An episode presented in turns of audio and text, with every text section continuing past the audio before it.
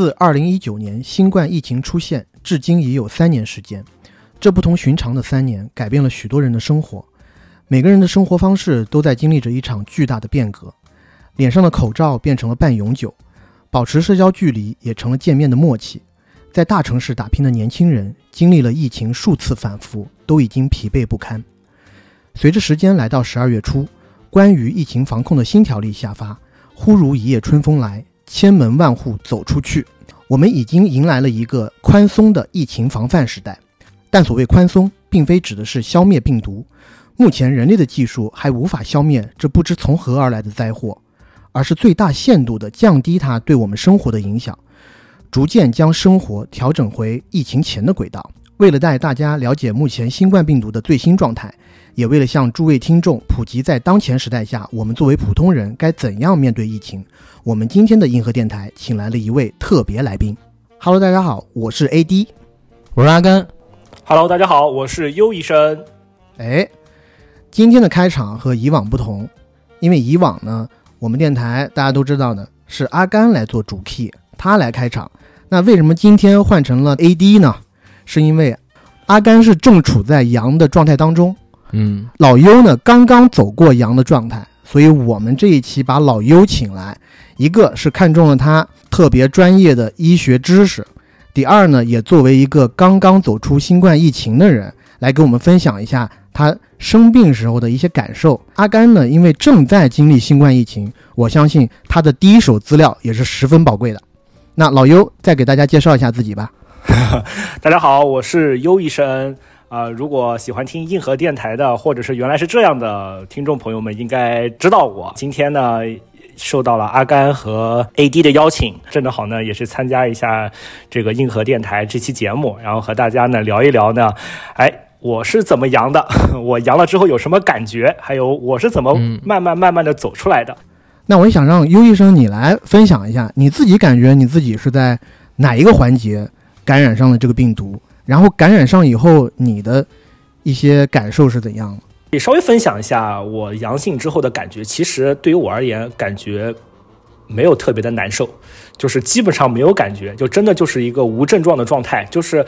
那天早上起来之后，我稍微觉得自己的这个下肢或者说上肢的这个肌肉有一些疼痛。呃，其他就基本上没有什么感觉，然后发烧最高一次烧到三十七度四，嗯，因为我们嘛闭环管理，每天都要测核酸嘛，对，然后就是测核酸之后通知我啊，你阳了。从我的症状上可以看出来的话，因为我的症状本身就比较轻，所以我更倾向于我不在北京感染的，因为北京的可能它的那个毒株是 BF 点七，广东啊。呃，特别是广州、深圳，像这方面的，他们的病毒主要是 BA 点五呃，那么他们之间的这个引起来的这种呃症状是不一样的。我大概估计我应该是在呃闭环管理期间被感染的。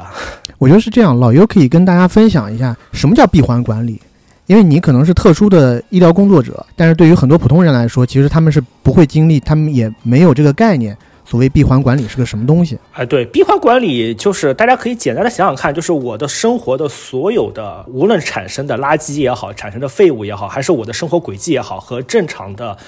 大部分的人群是分开的，因为我们属于就是属于叫做高风险暴露人群，我们的身处的环境会比正常人更高概率的接触到新冠的阳性的病人，或者说新冠阳性的感染者，所以说我们需要。闭环管理，比如说你的这个呃食物是有人来送给你的，你不能自己去买。你产生的任何的垃圾、任何的这些废物，也是有专门的人去收集的。然后你的活动轨迹和这种活动的线路都是严格的。比如说，呃，你在这个地方有住宅，那你就是可以严格的两点一线，中间不允许乘坐任何的交通工具，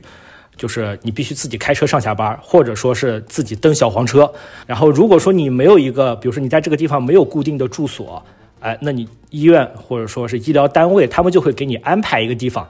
在这里住下来。这个住下来可能是宿舍，可能是某一个病房，可能是某一间杂物间，都有可能啊，是这么一个情况。嗯，那么刚刚听的呢是老优的这个分享，然后他呢感染的应该是南部毒株啊，症状比较的轻微。现在轮到了我们的阿甘同学，嗯，啊，今天我感觉阿甘同学的这个声线都十分的火热。这个是不是温度的原因？你现在是啥感觉？我跟老于肯定不一样，我因为就没出北京，所以如果感染的话，肯定是这个北京的病株。呃，但是有几个地方就比较让我感觉到疑惑。首先，我是在这周一、这周二的时候开始有一些轻微的反应，那个时候我曾经怀疑过自己是不是阳了，然后包括我还跟 AD 第一时间通知了这个消息。但是呢，我就测了核酸，然后也做了抗原，却显示我自己是本身阴性啊。然后等到了周三左右的时候，我发现自己可能是没有阳。为什么？因为我发觉自己为什么会咽喉肿痛，然后腮帮子疼，还有偏头疼。是因为我右侧长了一颗智齿，在这个呃靠右边腮帮子那块肉里头有一颗白色的东西正在往外顶，发炎了是吗？对，然后因为它牵扯到右半边脸的神经嘛，所以我感觉自己就是头疼是跟这个有关系，所以本来已经放松警惕了，结果到了昨天，也就是周六的时候，突然之间。呃，整个人的状态是变得特别的不好。其实周六上午的时候，只是感觉到轻微的头疼。当时咱们三个人还在群里边就是聊今天录制的提纲。但是从昨天中午开始，情况就急转直下。第一是感觉浑身的肌肉酸疼，嗯，小到手指部位的肌肉，然后酸疼，蜷缩起来都比较困难。然后大到大腿，然后臀部。呃，腿根包括背部的肌肉都特别的疼，还有一点点僵直。然后等到了下午两点多吧，人就变得特别的困。当时我正在看那个动画版《三体》，结果看着看着就睡着了。然后等你觉得质子过来找你了是吧？不知道，但是看着看着就睡着了，而且头特别的疼。那个时候呢，我就简单的做了一下呃体温检测，发现自己已经烧到三十八度二了。呃，所以就等这个下午四五点钟，我醒过了，测完了体温之后，就到了卧室里，我躺着睡觉，但是怎么睡都睡不着，或者说，我也不知道自己是真的睡着了还是没睡着，因为人就处在一个神志不清的状态里。呃，比如说晚上十点左右，那会儿应该是最严重的时候，当时给我测体温，应该已经超过了三十九度，我记得是三十九度二，但是。嗯，有人跟我说是三十八度九，我们俩现在谁说的准我也不知道。但是人的状态是我躺在那个床上呢，特别的冷，明明是发烧嘛，但是特别的冷，我就给自己穿上了两套衣服，还穿上一套那个呃摇粒绒的衣服。但是我家里其实是不冷的。然后呢，又盖上了打摆子了吧？对，然后又盖上了两层被子。可是盖上了这两层被子之后呢，整个人还是不住的打冷战。就是一边呢，我能感觉到自己身体特别热。说句难听的话，就是我们男生都知道，当身体特别热的时候，你下半身某一个部位啊，会变得特别 就更热，会变得特别的软，你知道吗？就啊，松对，变得特别松弛，对对，变得 relax，对 relax，对，变得特别的松弛。对，因为它要需要散热，对对对，需要更多的横截面去散热。所以当时人就处于冰火两重天，状态特别的怪。一边呢，我是觉得自己好热啊。但是又不住的打冷战，那个冷战一打就特别可怕，然后一直到了晚上的十点多，测到三十九度多的这么一个体温嘛。然后还有一个问题就是，当时神志不清到了一个什么地步？我脑子里边呢，每一秒钟都有不同的想法蹦出来，但是每一秒蹦出来的想法都跟之前的想法不一样。你比如说第一个想法，这一秒我在想的是今天我们录节目咋办？第二秒呢，我就想自己可能成了一个什么武林盟主，你知道吗？真的是天马行空的那种。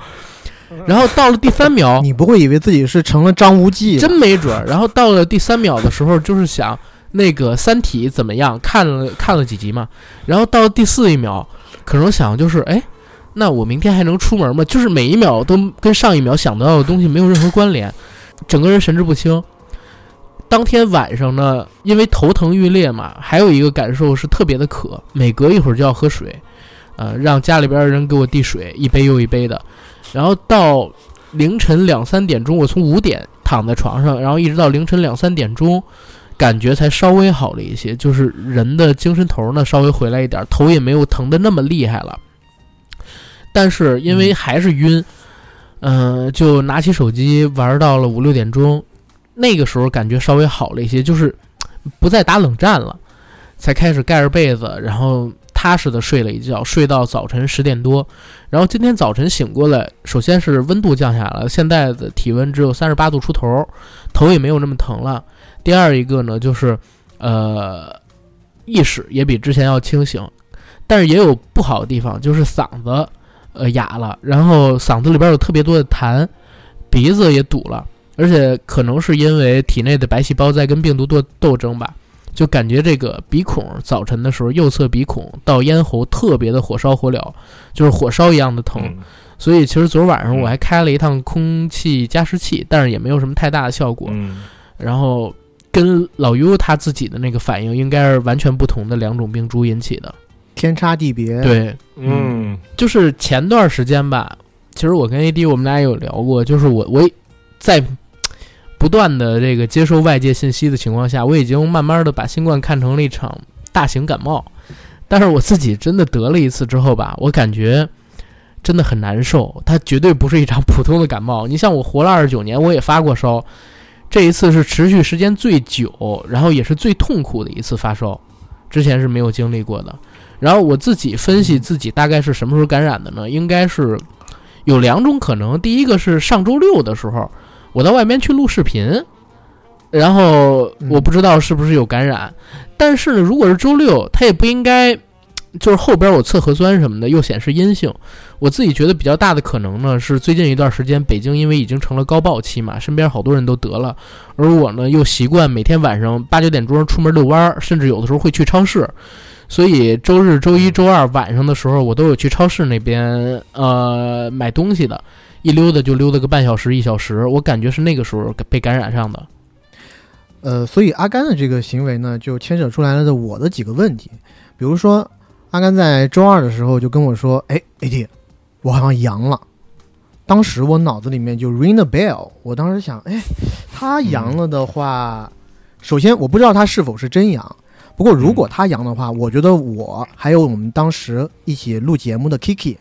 有点凶多吉少的样子。但起码到现在为止，我和 Kiki 还算比较正常，没有感觉到身体有什么的异样。那如果阿甘是大概周三的时候左右，呃，感染到的，那可能我和 Kiki，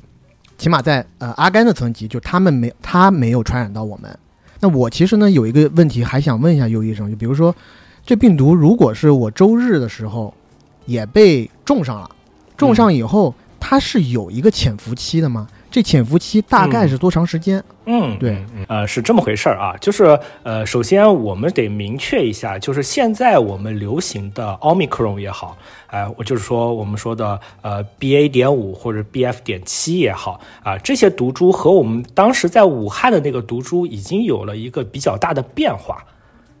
啊，这是这这是第一个问题，就是我们不能够再去看武汉的那些毒株的那些数据来够去推测现在这些啊病毒的一些特性。奥密克戎它的潜伏期是三到五天，最长不会超过七天。就是为什么说我们总是说，哎，呃，我们需要什么五加三，对吧？之前说大家都知道五加三的一个就是五天的集中隔离加三天的健康监测。对吧？为什么是五加三？就是为什么是八这么这么一个天数？就是因为就是说奥密克戎的这种毒株，它的潜伏期一般来说是三到五天，最长不超过七天。所以说那个三到五天，那个五就是这么来的。然后最长不超过七天，那个三就是这么来的。它加起来是八嘛。然后就是你到七天的时候，如果第八天还没有事儿，基本上就不会有问题了，是这么回事儿。明白。呃，那我听老 U 这个意思，应该我是在周中的时候感染上的，应该不是在上周六日感染上的。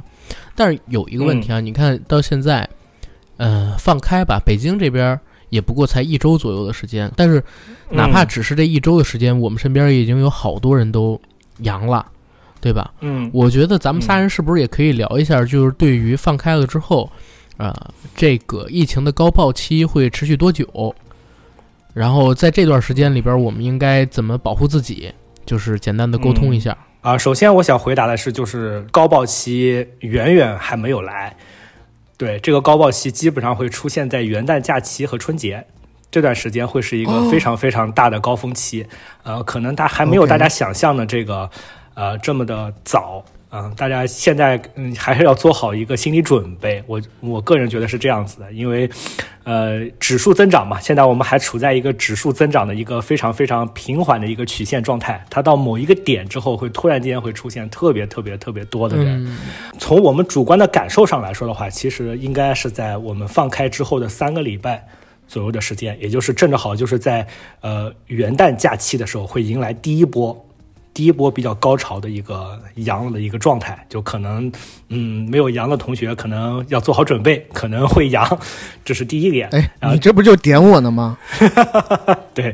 呃，然后但是呢，我还想和和和大家想说的一点就是，大家放平心态，真的就是大家放平心态，因为真的就是早阳晚阳，嗯，都得阳，仅仅这仅仅是一个时间的，仅仅是一个时间的问题，没有办法，这就是传染病。没有办法，就是大家可能知道，或者说看过一些科普的小伙伴可能知道，对吧？呃，我们通常去衡量传染病传染的一个速度的指数叫 R 零值，或者叫有些人叫 RO 值。这个值就是指的就是，如果这个疾病你不做任何防护，那么这个病人能够一次性，或者说这个病人在他的病程当中能够传播多少个病人？啊、我们一开始的时候，武汉的那个毒株大概是二点二左右，二点二左右。呃，现在奥密克戎基本上是十九到二十一。对，就大家在武汉那个毒株的时候，大家可能会爆出来什么，这是个这个人是个毒王啊，他传播了八个病人，或者他传播了八个人，对吧？嗯，现在呃小菜一碟，你知道，就是如果从阿林这个值上来看的话，呃，十九到二十一，就是他一个人就可以传染十九到二十一个人。呃对，就是跟他能比拟的传染病只有麻疹，就是我们的国家管理的甲型传染病鼠疫和霍乱都没有办法跟它比，只有麻疹 能跟它比。麻疹这个值大概是十八，对，奥密克戎大概是十九到二十一，对，所以说这个值，呃，也是相当的恐怖吧，就是说，呃嗯，对，打了引号的恐怖吧，就说可能，呃，就是大家抱着一个会阳的心态吧，我觉得是这么一这么一这么一件事情，放平心态，对，对，但我有一个问题，老于，你比如说，如果我现在不阳，等到过几个月，或者说等个一个月，北京的毒株其实也会变成传染力更强，但是那个作用更小的嘛，不就没有现在患病这么难受了，是应该也有这种可能的吧？就是大家可以去思考一个问题啊，就是大家可能又觉得，嗯，这三年时间，一开始我们听了这个呃武汉的毒株，对吧？后来我们听到有阿尔法，对吧？后来我们还有德尔塔，对吧？后来我们听到了奥密克戎，对吧？哎，有没有想过为什么奥密克戎后面就没有了？就是一段时间之后就就就没有了。就是你也你也得知道，对吧？呃，病毒这个东西，嗯，它也不是对吧？它它也不是奥特曼，对吧？它也它也有它的极限，就它的 R 零值到二十到二十一的时候，对，它已经进化到它的极限了。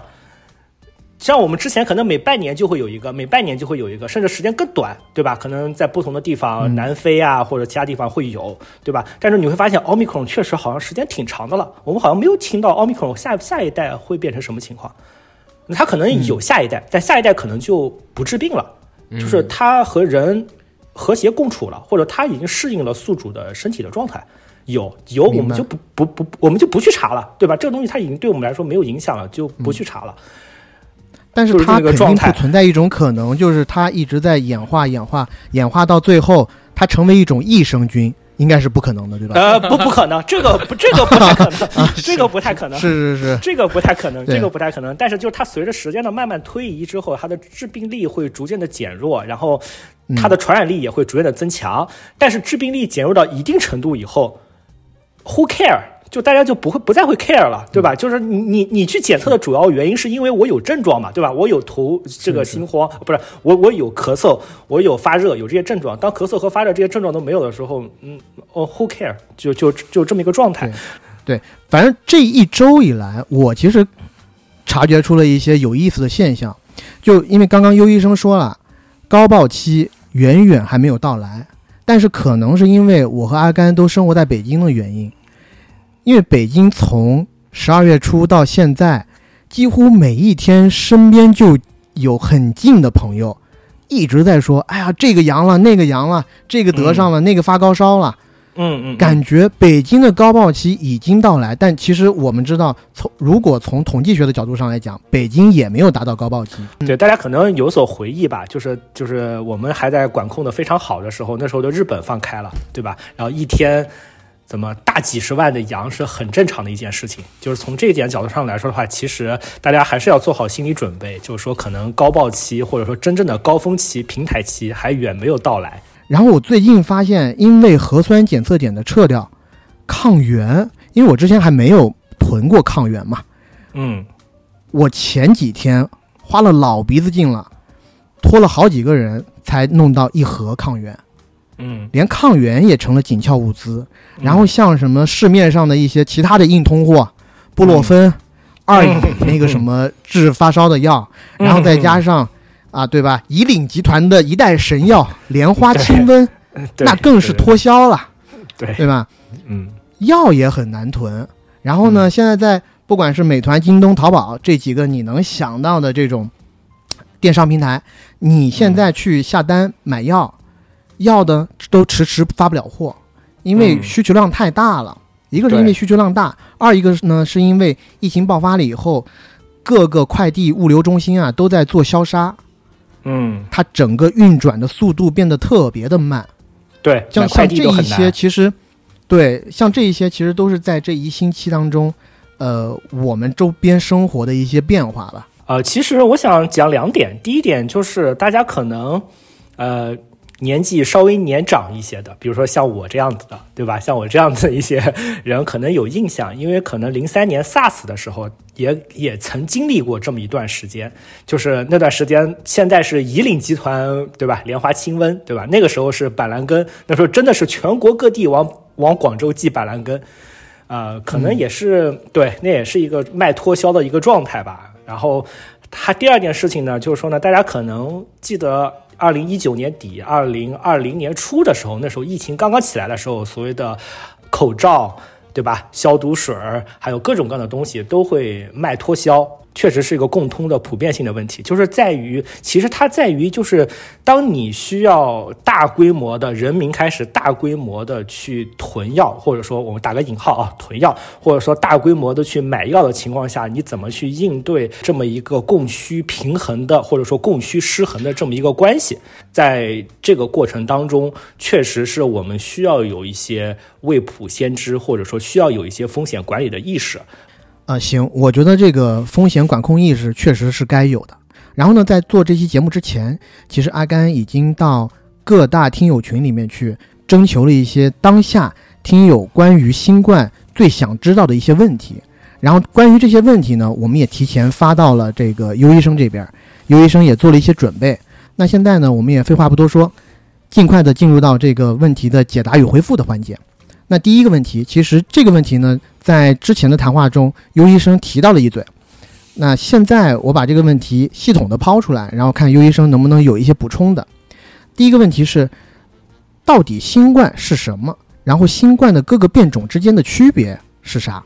呃，新冠这三年来，大家应该都比较的了解了，就是它其实是一种病毒，对吧？它是一种新型的冠状病毒。那么这种冠状病毒和我们之前的 SARS 是，呃，比较类似的一个兄弟的关系。然后，二零一九年的时候，国际卫生组织把它定义为 SARS-CoV-2，啊，就是这就是我们新冠病毒。那么，由于新冠病毒所导致的一种肺部的炎症，我们称之为叫做新型冠状病毒肺炎。那么，我们简称为新冠肺炎。然后大家可能还知道，就是后面可能有不同的变种。刚刚我也说了，可能有阿尔法呀、德尔塔呀、奥密克戎啊这些变种。其实就是什么呢？它在不断的呃复制的过程当中啊，因为呃我们大概有一个统计，对我们大概有一个统计。那么我们的新型冠状病毒在我们的体内进行复制的时候，每一个月它会有十二个碱基出现突变。那么这个突变累积成多，累积成多，累积成多之后，它就会产生不同的家族，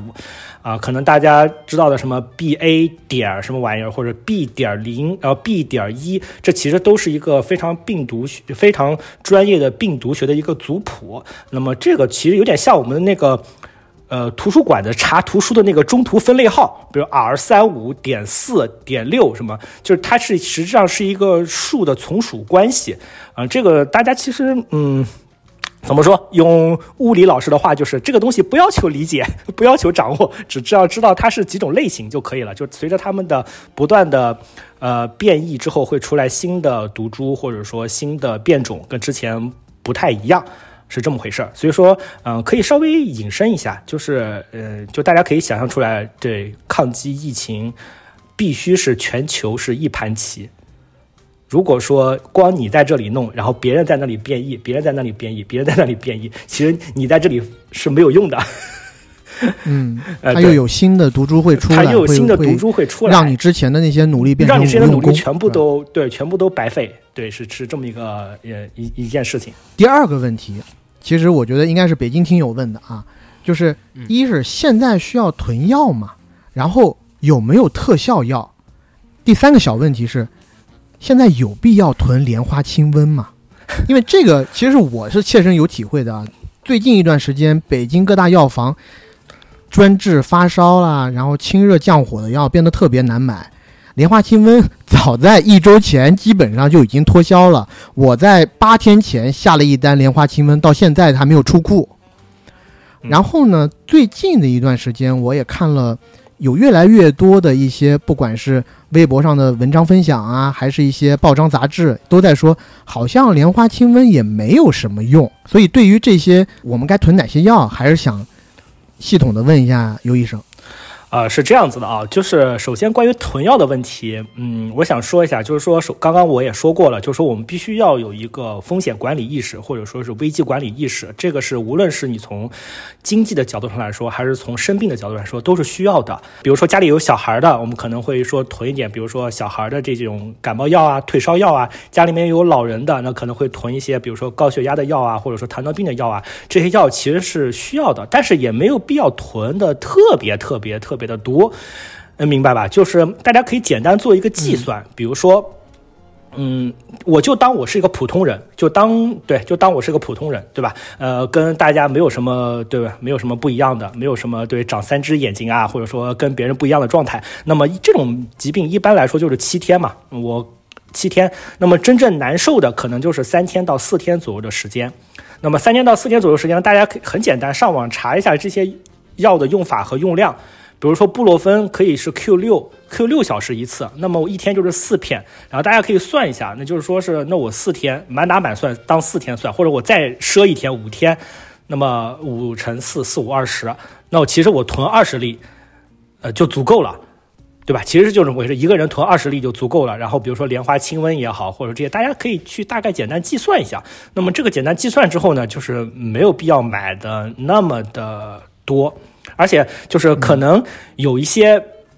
对，有一些这个药店可能说是我多少多少多少多少之后才起送，或者多少多少多少之后才，大家可以不同种类的，比如说像配货一样，呃，对，像配货这样一些东西，像奢侈品店配货对，就说、嗯对，其实我个人觉得这个东西不太好，就是它反而会造成一种挤兑，就是我实际上不用买那么多，但是你硬生生的就让我去，对，让我买这么多。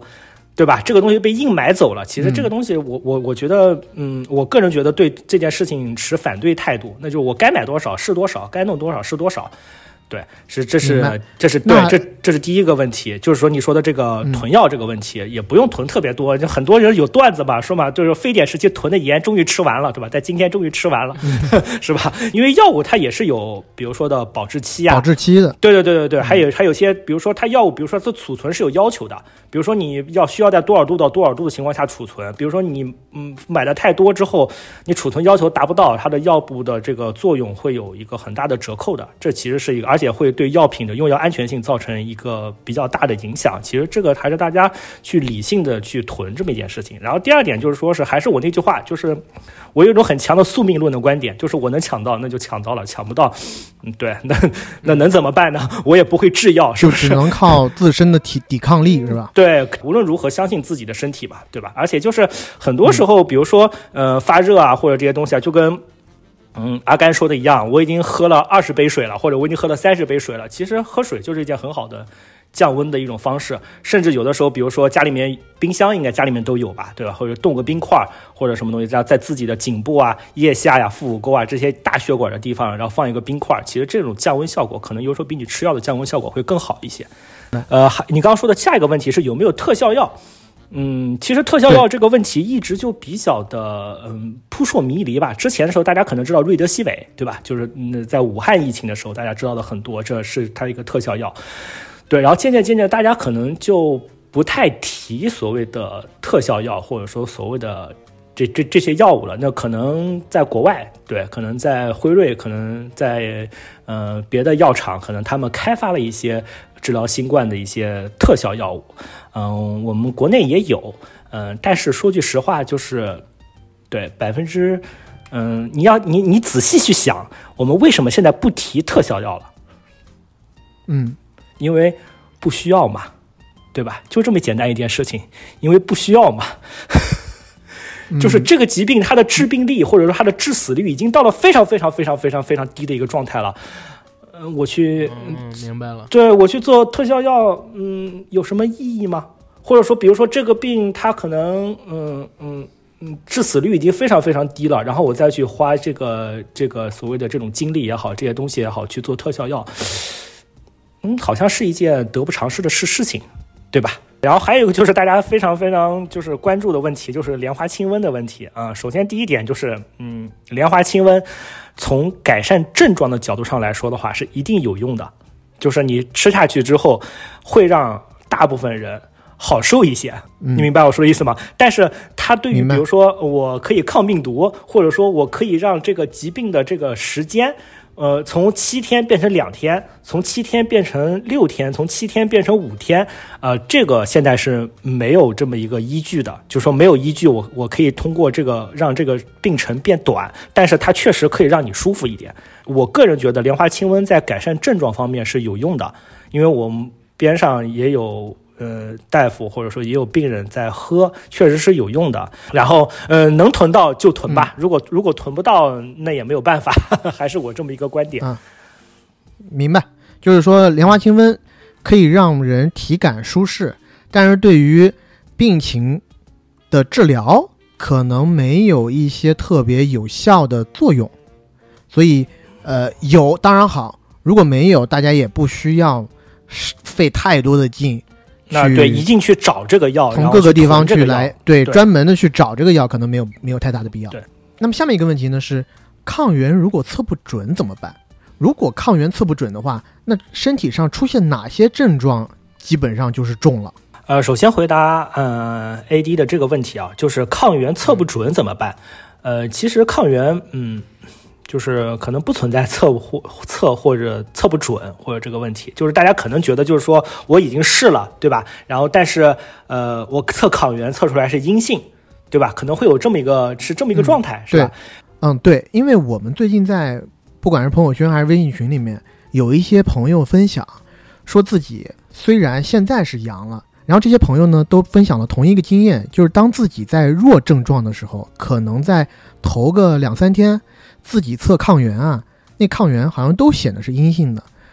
只有当自己那个发烧烧的程度比较高了，抗原才测出了阳性。这个其实大家也是比较困惑。是这样子的，我不知道，呃，阿甘是什么一个经历？是你自己当时测完之后就阳了吗？还是就是觉得不舒服了，测了一下就阳了？呃，是这个样子。我之前呢，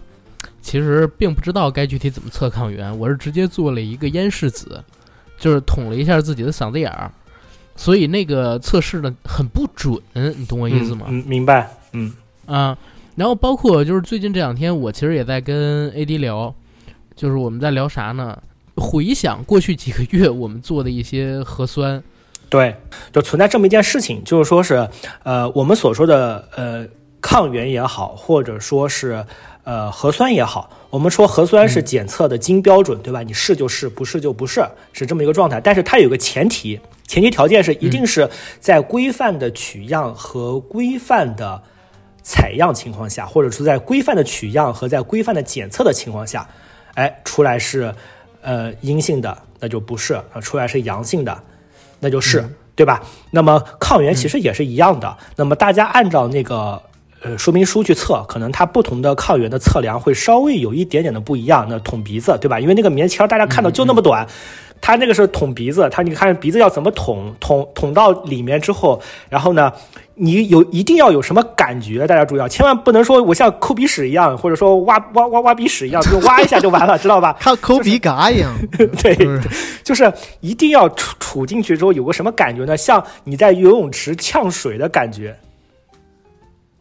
就一定要有这么一个感觉。然后你在里面，然后应该是左转四下吧，然后这边也是四下，因为我们发的试剂盒都是四下，就是左鼻孔四下，右鼻孔四下。然后呢，可能不同的那个试剂盒是不一样的，就是鼻试子基本上都有这么一个要求，就你自己做的话，基本上都有这么一个要求，就你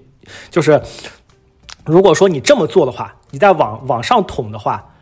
往往上捅，容易把自己捅出血，就知道吧？就容易捅到这儿，容易捅捅出血。教给大家一个办法，稍微的仰，稍微的仰头一下，就像仰泳一样，稍微仰头一下，然后这么去去捅，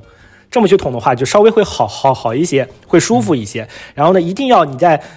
呃，就是画圈的时候，就在测的时候，一定要有个什么感觉呢？就是说，像是这个游泳池在游泳池里被呛的那个感感觉一样。哎，那种情况下的话，你做出来的东西就很想打喷嚏，是不是？，对，很想打喷嚏的那个感觉，然后或者很想往外呛的那个感觉，就那个感觉是对的。然后呢，然后后后续的步骤就很简单了，放到那个保存液里面，然后嗯转十五十五下，对吧？或者说是捏，对吧？然后把它挤进去就可以了。就是这个采样过程其实是一个很关键的过程，就是可能这个采样过程不规范，可能就会造成一个抗原检测的一个不太准确。然后第二个，对，第二个问题就是说，其实所有的检测都存在一定的局限性，就是它不是说一定是它在第一时间就能帮你检测出来的。那我们没有办法去提高，怎么办呢？对吧？我人类还是很聪明的，那就多测几次，嗯，对吧？比如说它的有效率是百分之九十，那你测两次就到了百分之九十九了。如果说你的抗原检测测出来是阴性的，呃即便你有了，即便你有了，那么你的传染力也比较的低。听明白我说的意思吗？就是即便你有了，啊传染力也比较低，因为你捅进去那么深了，那个位置你都检测不出来病毒。那你比如说你呼吸形形成气溶胶的这种可能性，或者说形成气溶胶的这种概率也比较的小。如果你做好防护的话，对方也做好防护的话，那么传染的可能性也比较的低。大家就是，嗯，什么事情都有 A 面和 B 面吧。大家这么去想的话，其实也能够想明白一些问题。对，是的，是的，了解，了解。呃，第二个说的是基哪些症状基本上就是重了，是吧？就是，呃，嗯其实从传染病的角度上来说的话，有一个非常非常重要的东西，其实它不是以就是症状是一方面，比如说有呃也这个肌肉酸痛啊，啊、发热啊、咽疼啊这么一些症状。其实很重要很重要一点就是说是一定要回忆自己有没有接触过这样。的阳性的病人，并且自己那个时候有没有做好防护，这个是比你有哪些症状就觉得中了这个东西更关键。比如说我压根就没有接触过阳性的病人，那你不可能中，对吧？病毒不可能无中生有，或者说你防护的很好。哎，对，就是这个数据，我想给大家分享一下，就是就我刚刚说的那个数据，我想给大家分享一下，就呃有这么一个数据挺有意思的，就说如果说啊，比如说我和一个人擦肩而过。非常快，擦肩而过，大概两到三秒钟左右的时间。如果你们两个人都没有戴口罩，那么如果另外一个人是阳性的病人，比如说奥密克戎，像是奥密克戎这样，那么你被感染的概率大概是百分之八十五到百分之九十，就是擦肩的距距离。如果说你戴口罩了，他没有戴口口罩，你被感染的概率大概是百分之四十到百分之五十。如果说他戴口罩了，你没有戴口罩，就是那个阳性的病人戴口罩了，你没有戴口罩，那么你被感染的概率大概是百分之二十左右。如果说你们两个人都戴了口罩，且在一个合理的区间范围之内，你是不会被感染的。啊，就是说，呃，合理的区间范围是指就是一米，相对距离，就是相对距离有一米，对，一米。然后如果像你们这样擦肩而过，你是不会被感染的。所以说，为什么我们说不再判定密接的密接，现在开始也不再判定密接了，就是因为这个道理，就是因为有了这组数据的支撑。嗯嗯嗯，明白啊。那像其实最近啊，我们从朋友圈里面看到一些朋友，然后他们分享自己的感染经历，我觉得也是稍微有一些迷思的啊。嗯比如说，我在朋友圈里面就看到有一些人，最近因为北京都是被封控在家嘛，嗯。然后即使是十二月初解了以后，有很多人还延续了在家办公这么样一个趋势，而且呢，又因为我们这种影视从业者，如果是写剧本的话，那确实不太需要跟外界打交道，也不太需要出去，所以呢，有一些人在朋友圈里面自己分享说，哎，我好像过去七天甚至十天左右都没有出过门儿，怎么还是被感染了？然后自己的他们自己的推测，他们唯一和外界接触的机会就是外卖。嗯所以呢，嗯我现在啊，第一个是尽量的少点外卖。我之前三餐基本上都是点外卖，如果是自己在家里的时候。然后如果要点外卖呢，现在也是回到了二零年年初那个时候的一个举措，就是让外卖员先把东西放下，放下完了以后，我会戴着口罩嗯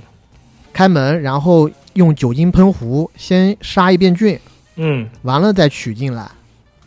嗯，对，我不知道他们的这个推断是不是对的。呃，是这样子，就是说，呃，就是现在来说的话的数据来说的话，是奥密克戎基本上是在呃我们的物体的表面，或者说是在比如说塑料袋啊或者这样的一些表面，它的存活时间会非常的短，这是这是第一个问题，第一个回答了，就是说呃，对于无接触的话，如果说你和他是没有接触的，而且这么一个状态的话，基本上不会。那么你要问的问题就是，那我为什么感染了？对不对？七到十天左右，我待在家里面为什么感染了？其实很重要很重要一点是我们的上下水，哦，就还是有气溶胶的这个呃，上下水，上下水，主要是我们的这个马桶啊，或者说是我们的这个、嗯呃下水管管路的一个问题。就是大家可以看到，我们现在好像说是，呃，已经开始精准风控了，精准管控了，对吧？高，大家可以看一下高风险区它的描述是这个这个这个的房间，对吧？然后上是就是就这是个十十字嘛，就是垂直花形。垂直往往上三户，垂直往下一户，就是我们的一个上下水，还有我们的一个气溶胶的一个一个一个问题，就是说其实可能是那个时候可能是它有邻近的住户感染了，然后出现这么一个情况，就即便你在家里面也会出现这么一个问题，所以说显得就是空气消毒就比较的重要一些。比如你在家里面的时候，其实空气消毒很简单，通风。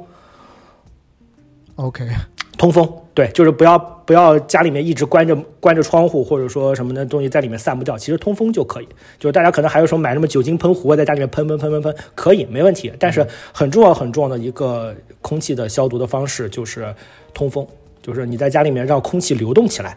就是很、所以即使嗯啊，所以我自己想了一下，其实我做的有一个步骤，我觉得做的还是挺对的，就是因为北京很冷嘛，然后现在不是暖气都起来了嘛，嗯，但我不管多冷，我厕所的那个窗啊，我一直是开着的。啊对对是这样子的，通但风就很重要其实我是。怕湿气，就是因为如果湿气出不去的话，我会觉得进厕所很难受。哇塞，你是肾虚吗？这样是很好气啊，？是吧？啊，对我我就觉得湿气很难受，因为南方你知道，啊，我们南方过来的，吧？对对对，湿气很麻烦。OK，那就下一个话题。现在放开以后，我们出行有哪些需要注意的地方？比如说，我就举一个例子，下周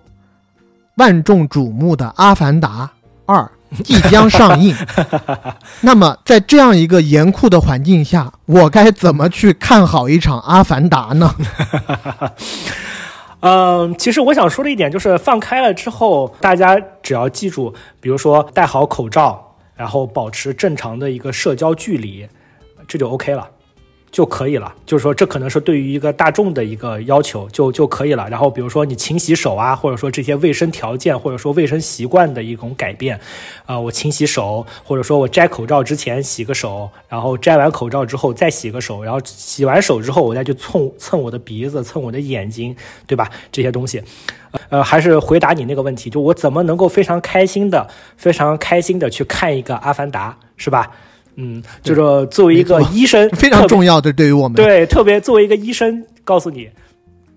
开开心心去看，得了病了再治，对，不用不用去想那么多，这个世界上没有什么鱼和熊掌你都能得到的，你想去看这么一件事情，你就必须这怎么一下我就听懂了呢？对，你就必须去承受这种啊这样子的一些可能被感染的风险，明白了对吧？好在这种感染已经成了一种非常，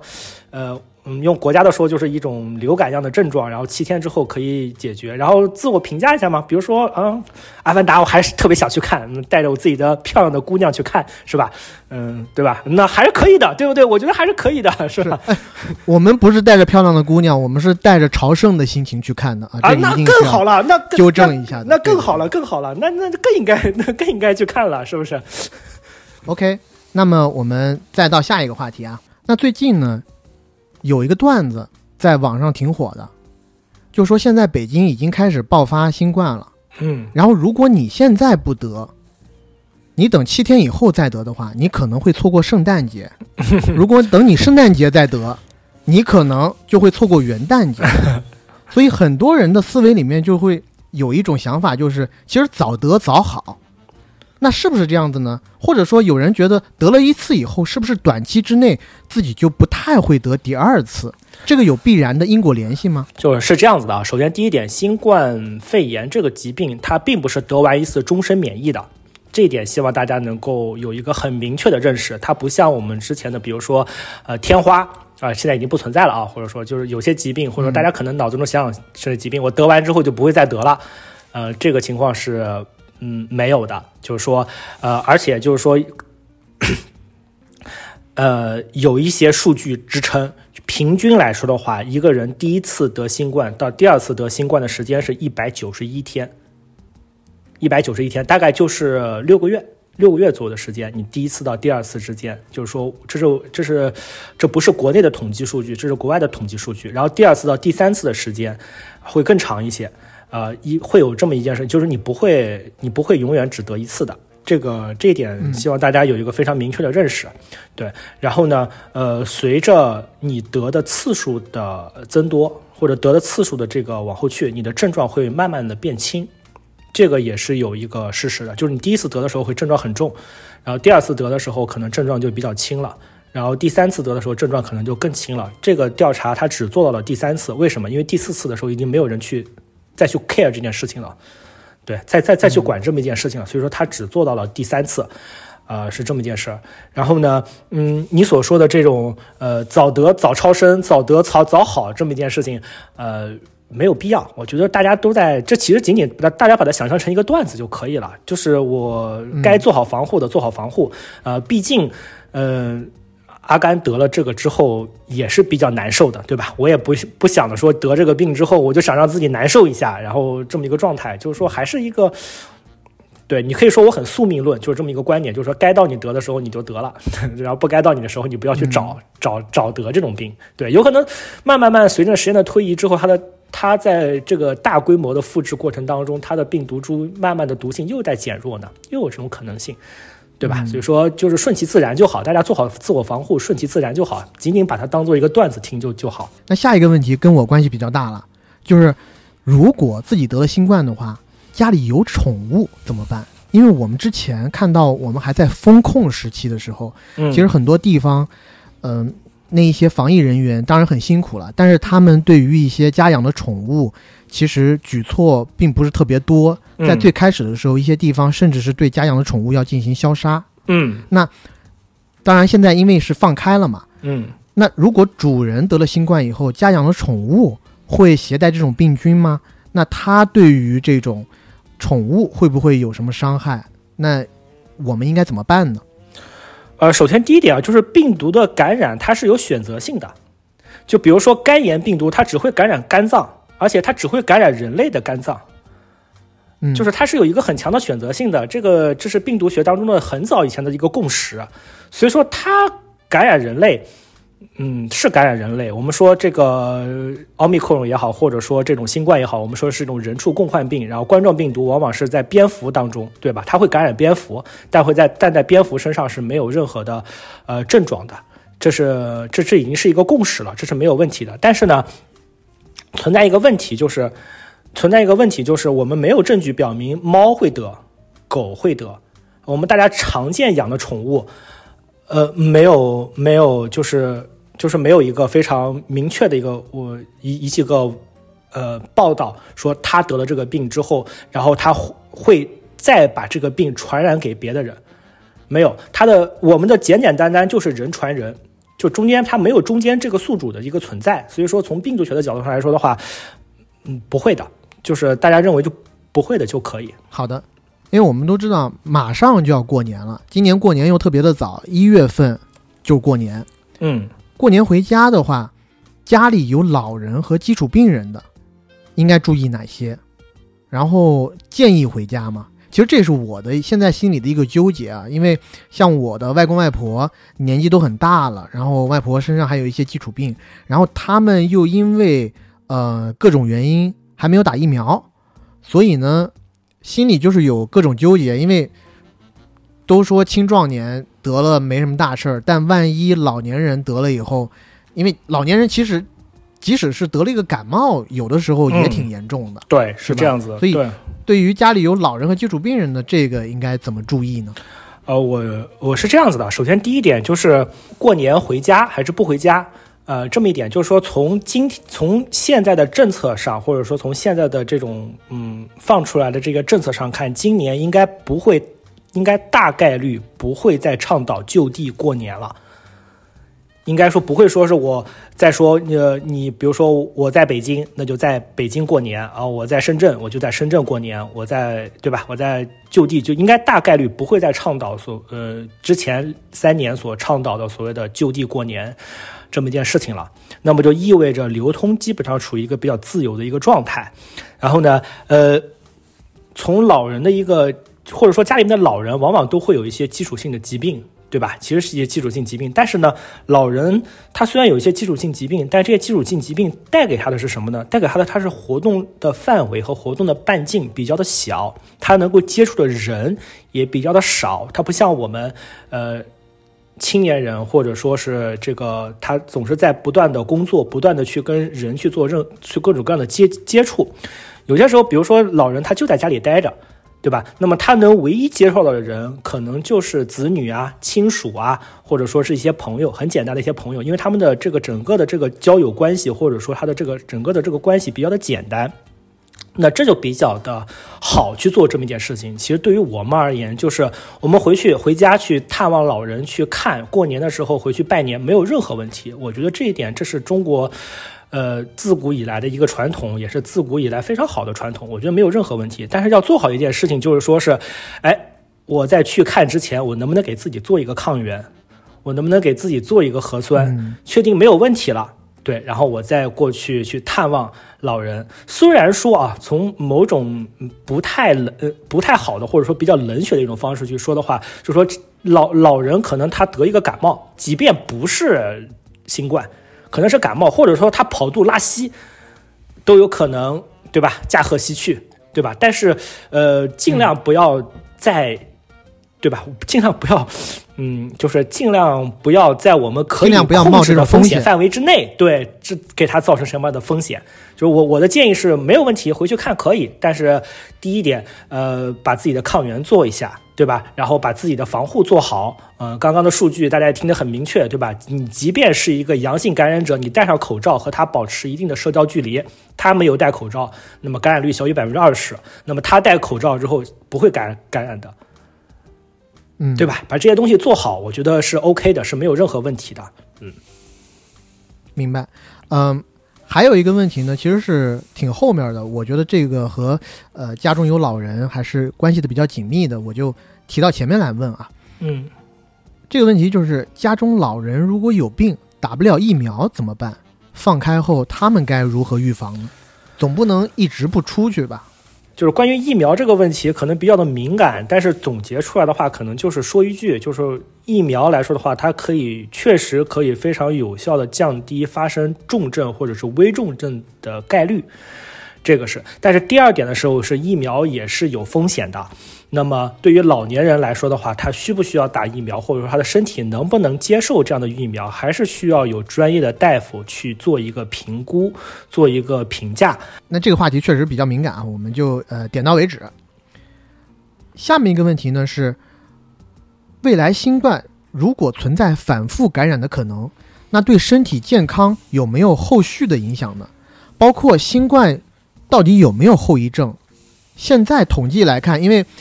我们也看了国外的一些报道，包括前几个月，确实在我忘了是在美国《时代周刊》还是哪个杂志上面写出来说，有一种叫做长期新冠，就是别人得了新冠以后，但其实这一个症状持续了几个月，对，都没好。所以这些东西能不能都跟我们大家聊一聊？啊，是这样子的，就是关于新冠后遗症的话题，其实大家现在聊得非常的火，就是它有包括刚刚 A D 说的叫做长新冠，叫 Long COVID 这个词，啊，其实这两个词呢，或者说新冠的后遗症呢，其实，呃，从现在的角度上来说的话，首先第一点，大家要知道定义一个后遗症是一件非常非常严格的事情，就不大家不是说呃。PTSD 或者说这些东西，就是说，哎，我我失恋了，对吧？我现在很难受，那这是是不是失恋的后遗症？嗯嗯，不不是这样子的。那么对于新冠而言，现在来说的话，它会增加一些疾病的风险。现在能够看到的一些风险，比如说深静脉血栓，你得完之后，这些确实这些人他的深静脉血栓的发病率呃提高了，或者说有一些呃。有一些报道，或者说这些得完新冠的人，可能过一个礼拜，或者说过一段时间之后，他出现了下肢的深静脉血栓，啊，可能等等有一些其他的东西。但是这些东西现在来说的话，都没有被认为和新冠之间有非常直接的关系。因为大家要知道，去去判定这件事情，其实现在实际上是比较复杂的事情。就是，比如说啊，我可以跟大家举个很简单的例子，比如说，就像刚刚那个例子一样，就是说，呃。你得了新冠以后，那么下肢深静脉血栓的这个风险升高了。那为什么呢？有些情况下，它是不是真的是由于这个病毒导致他下肢深静脉血栓的呢？还是由于他在得新冠的期间的时候，他总是躺着，他很难受，他躺着躺时间长了之后呢，会不会出现下肢深静脉血栓呢？这些东西都需要一个非常非常严格的一个东西去非常非常严格的去做一个评定，而且包括呃，我们大家可能以前看到的一些东西，比如说呃，新冠可能会丧失味觉、嗅觉，对味觉、嗅觉的丧失，还有包括大家可能嗯。去想，比如说，呃，大家去看过一些香港的数据，比如说，呃，老年人他的致死率是比较高的。但是我同样也可以得到一个数据是什么呢？就是，呃，打了一针疫苗的人，比打了两针疫苗的人，比打了三针疫苗的人死亡率是高的。为什么呢？其实他的年龄组成不一样，因为大部分的老年人可能只打了一针，甚至没有打，他没有完成接种。其实还和年年龄是有关系的，你这是一个多因素的混合，你把它单独的打开，从变成一个单因素的，这就不太符合我们的一个逻辑。其实从现在的角度上来说的话，我们没有看到一个非常非常明显的跟新冠相关的后遗症。那能不能理解成为，就是我们从不管是报道里面，还是从一些呃微博也好，一些社交媒体上面的分享，其实那些。一个方面很可能，比如说他们出现了一些身体上的状况，可能因为自身的一些其他的原因导致的；还有一个可能是存在着一些个体上的偏差，对，还有不具有一个普遍性。还有像嗯，A D 所说的就是幸存者偏差嘛，就是可能他发出来的声就是被我们看见了，大部分人可能是没有发声的。对，嗯嗯，所以像之前有一些媒体上报道的，如果得新冠以后。男士的下半身的某些部位会显著的减小，这个也是无稽之谈，是吗？哎，你可以说是无稽之谈，这个“稽”用的很好。对对对，也有可能是一语双关了，一语双关。好的好的啊，对，也有可能它是随着年龄的增长，对吧？可能是一个正常的生理反应，也有可能是这么一件事。当你抛开所有的多因素去谈单因素的时候，其实我们脑子中都需要画一个问号。这是其实给大家不仅是新冠，就是其实给大家以后思考问题的时候都可以提个醒。就是所有的问题，你都很难拿单因素去分析，一定要去考虑多因素。当你在考虑多因素的时候，简简单单以单因素去覆盖多因素是不正确，也是不对的，很容易会对人造成误导和误解。明白？哎，这个我觉得聊的特别棒。嗯，下面一个问题啊，未来如果长效核酸检测取消以后，作为个人是否需要囤积一些自测核酸或抗原？以便作为定期日常检测的工具，还是等到发病再去医院做诊断呢？呃，是这样子的，就是，嗯，从我们现在看到的这些大的政策的趋势，或者说大的政策的方向，可以看到。呃，对于核酸也好，或者说对于抗原也好，其实集中的去做已经没有了，因为确实是随着这个 R 零指数到了二十一以后，你在大规模的一起集中在一起去做核酸，确实会造成大面积的感染，这个东西是得不偿失的。你去做这种全员的核酸是得不偿失的。呃，那么作为我们个人而言的话呢，我觉得还是。适当的去囤，还是像我刚刚所说的那个样子，就是说你得完一次新冠之后，后面一次得新冠的时间大概是在六个月以后，对吧？大概是在六个月以后，然后或者说可能你把自己稍微想的弱一点，四个月吧，好吧，当当当成四个月以后，那么那这种前提条件下，一定是要做好自我防护的前提下啊，你别嗯嗯嗯戴个口罩或者不戴，嗯你别不戴口罩到到处跑，那肯定不不是这个数值。那大概想一下这么一个情况，那说呃我。正常情况下是七天嘛，那我一天，比如说给自己一次机会嘛，一天做两次抗原，对吧？一天做两次抗原，就给自己做错一次的机会，一天做两次抗原，那就是十四。那么我按照两次来算的话，就是二十八。那其实一盒抗原足足够够了。足足够够了，甚至你可以买一盒半，就给自己一点点余度余量，足足够够了，可以了。呃，核酸是这样子，核酸你是检测不了的，你自己是检测不了的，因为那个东西需要一个非常大的一个实验的一个装备，你自己是做不了的，你只能去自己去囤一些抗原。然后，对我给大家的建议就是这样子的，就适当的去囤，而且并且抗原它是一种免疫的，就是它那个它那个。就是抗原，如果大家买的话，可能会看到什么什么什么什么，或者什么二什么二零一九什么 COV 什么什么新冠病毒什么抗原检测，后面有个括弧叫胶体金法，你可能会看到这几个字叫胶体金，那个东西其实就是它是通过免疫的方式去做的这么一个呃快速检测试剂盒，其实它也是有。一个保质期的，它并不是说是完全是你就囤多久我都可以用的，并不是这样子的。所以还是建议大家，嗯，理性的去囤，大概囤一个一盒足足够够了。一个人囤一盒一年足足够够了，而且一年之后那个东西可能就不是很，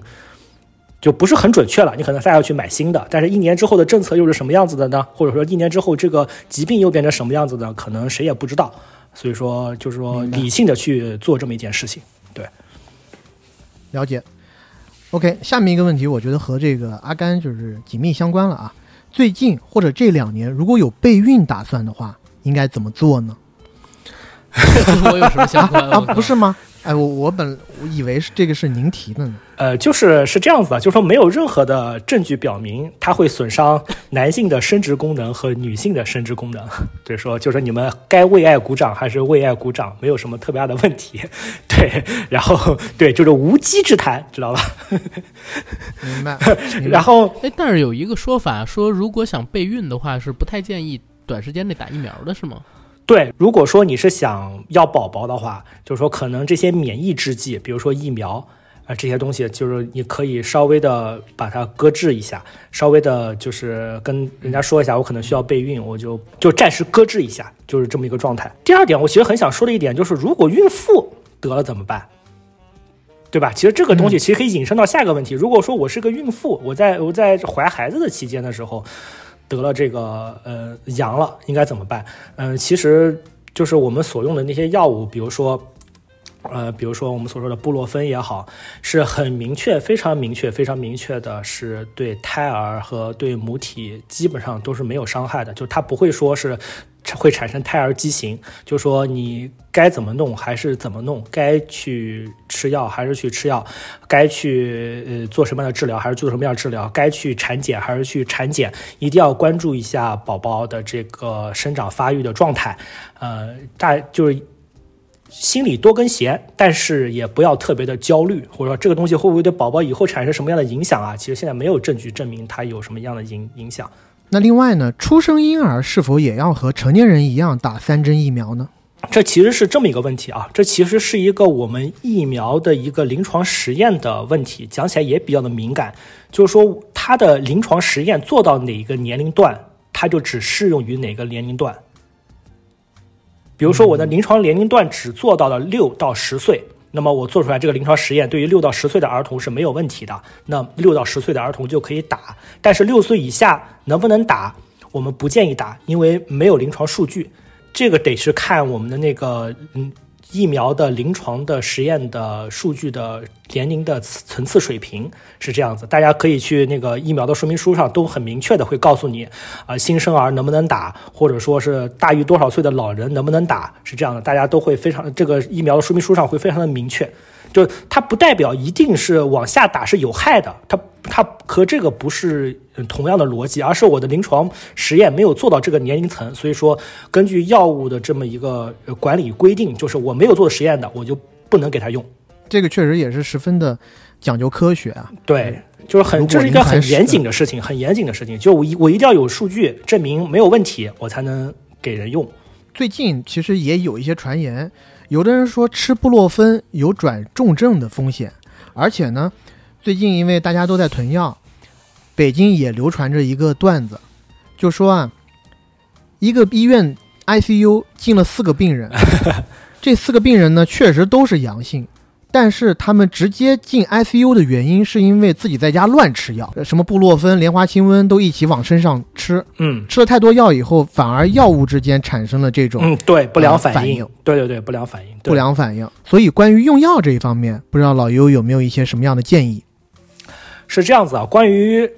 布洛芬会转成重症的这个风险，有转成重症的风险。哎，我当时，嗯，阿甘把他这个提纲发给我的时候，我还觉得有点纳闷儿，我说好像没有这么一件事儿。然后我还去上网查了一下，然后后来我才知道，这是由于其实是 WHO 他们当时给出来一个建议，或者说给出来一个一个就是用药的建议，他说是可的松等抗炎药物有诱发重症的风险。就是可的松，它其实是一种激素，是是一种糖皮质激素。那么这种激素的话，它是一种抗炎的药物。就说怎么说呢？就说我们医学上或者我们临床上说的消炎药，和大家嘴巴里面所说的消炎药不是一个概念。就说确实是这种激素类药物会导致诱发重症，但是它它叫消炎药。我们通常所说什么头孢啊、阿莫西林啊，这个东西在我们临床上叫抗生素。这两个东西其实它不等价。那么有些人传着传就传成什么呢？因为我们所说的布洛芬，它也被称为一种叫做非载体类抗炎药，它也是一种抗炎药，所以说就被传成了布洛芬有转成重症的风险。其实这个东西刚发出来之后，第二天的时候，那个 WHO 就已经辟谣了，他说我们。推荐我们没有说不推荐布洛芬类的药物啊、他们会造成呃重症的风险。其实这是一个误读，就是说这是可能是一个没有医学背景的人写的东西，就他可能是误读的。就说激素类的药物这种抗炎药和非载体类抗炎药，它们属于两种不同的药。它们虽然都叫抗炎药，但它但它它是两种不同的药理机制。所以说，我们没有看到，呃，吃布洛芬会转成重症的这么一个风险，这个大家要清楚。这是由于我们的翻译也好，或者说我们的这个新闻的这个传导也好，或者传递也好，出现了一些偏差所造成的。这是这是第一个问题。那么第二个问题呢，我着重想跟大家说一点，就是我们说的叫做用药安全性，或者说是这种联合用药的安全性。其实。有一个非常非常有意思的效应，可以跟大家稍微科普一下，叫天花板效应。就什么呢？就说如果说两种比较作用机制相似的药物，你放在一起吃，不会让药物的作用加倍，反而会让药物的副作用加倍。明白我说的意思吗？比如说布洛芬，比如说大家可能还知道的同样的类型的药物，比如说呃扑热息痛，比如说散利痛，呃，比如说白加黑。然后，比如说这种，比如说美林，像给小孩子吃的东西，就美林，它们其实都是叫做非载体类抗炎药。如果说你吃了好几种非载体类抗炎药，或者说这些药物的话，作用是相似的，那么它的药效不会增加的。那么而 而药物和药物的相互作用会造成你的肝损伤，会造成你的肝衰竭，甚至都有可能造成这么一件事。所以说，呃，药还是那句话，少就是多，能解决问题就 OK。然后呢，还有一点呢，就是说。嗯，比较敏感，但是我还是想说一说一句，就是说中药和西药尽量尽量不要放在一起吃。就是怎么说，你吃了莲花清瘟，在它的药效时间范围内，就尽量不要再吃布洛芬，或者说是你吃了布洛芬，你在它的药效范围之内，尽量就不要再吃莲花清瘟，因为你看它如果六个小时以后你能再吃一片，就说明上面这个药基本上，呃，它到了一个比较低的范围，你这时候再去喝呃莲花清瘟，因为中药和西药之间药物的相互作用，呃，现在是不清楚的一个状状态，就是说没有必要为这个不清楚的事情去产生很去去承担很多的风险。那以上呢，就是我们从各大听友群里面收集来的一些问题。然后这边呢，我自己个人还有一个问题，就是我吧，因为种种原因，现在呢就只打了两针疫苗，嗯都是国药的。嗯然后呢，现在不是已经爆发了嘛？嗯，那我有没有必要再去补打一支第三针？还是说就这么着吧，也也也没什么大碍？呃，其实是这样子的，就就是呃，我想跟大家分享一个新的知识，就是呃，可能大家看过一些新闻，或者说在北京的朋友可能看过一些一些新闻，叫做吸入式疫苗。吸入式疫苗，就是说，对，就是它，对它，嗯，对它不能用于我们所说的叫做呃，就第一次免疫，第一次免疫你还是得打打针，然后呢，后续的加强免疫你可以选择吸入式疫苗。其实这一点来说的话，相对来说的话，因为它直接会作用到我们的呼吸道黏膜上，然后会让我们的黏膜产生一定抵抗力。其实这个的作用会比你打到身体里面的疫苗，呃，作用我不敢说更好吧，但是它的副作用会更小，就是我们说的不良反应也好，会更小。其实这个是我比较。呃，推荐大家去做的一件事情，就是说吸入性疫苗，而且打的过程中也比较的简单，就是说，呃当然了，还是需要有一个呃正规的医生去给你看了之后，认为你能打，你才能才能打这样一个疫苗，或者说才能做这么一件事情。就说，其实说老实话，对对于我而言，其实我自己来说，第一个大家可能也听到了，我是一个比较宿命论的人，就是我觉得 OK 有就有，没有就没有，对吧？我能争取到，我能争取到了，不争取不到的，我也没法想，对吧？第二个呢，其实说老实话，大家也也可能听出来了，我其实是个疫苗爱好者，打一个打一个引号的疫苗爱好者，因为其实说句实话，就是我们能够之所以去战胜疾病，对吧？其实很包括病毒性疾病，其实很大程度上来说，在于我们的疫苗，在于我们的免疫。对吧？我觉得预防总比后续的治疗这些东西更重要。当然了，呃，医学没有办法去用一个非常非常简单的一句话去概括，可能后续的各种各样的问题，包括呃风险、并发症，还有疫苗所造成的一些问题，这些东西我们对需要综合去分析。但是总而言之，言而总之，我的观点可能就是，呃，防御一定大于啊、我的观点是什么呢？就是预防一定大于治疗。对于我而言，我可能觉得，呃，能够在疫苗的这个方面去解决这个问题，可能比后续我们要谈的各种各样的这些怎么去对抗这样一些疾病啊，或者说怎么去对抗，怎么让自己过得舒服一点啊，可能要来的重要的多。呃，我觉得优医生刚刚给我们回答了很多很多问题啊，然后这一些回答我觉得都十分的宝贵，也特别感谢尤医生。我觉得那我们现在应该可以进入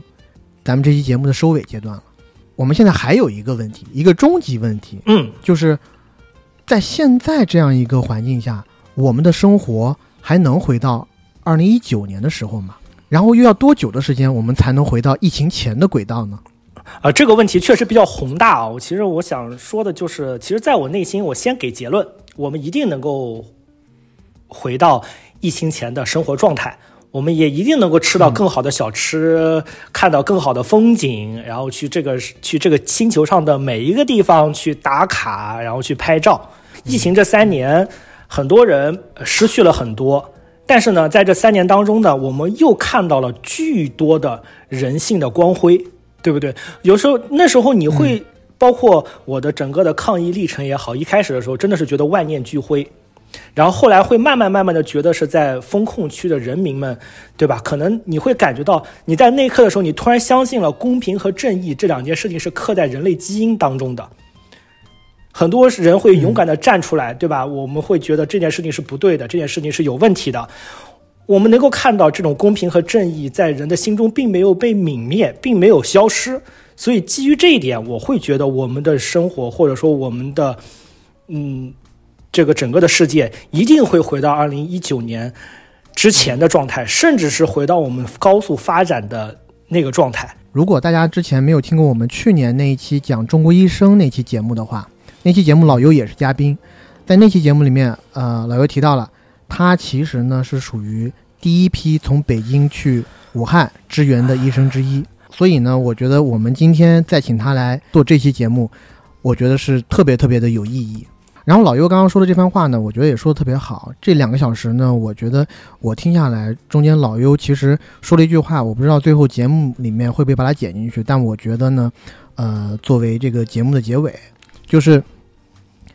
整个人类的发展过程，其实就是人类和传染病的一部搏斗史。历史的车轮是不会停下的，一直勇往直前。嗯而我们现在到了一个放开的时刻，其实我觉得更多的人不需要去担心会不会得的问题，而应该去想的是未来的生活会变得有多美好。嗯，是这样子的。嗯而且最近几天我还观察到了一条新闻，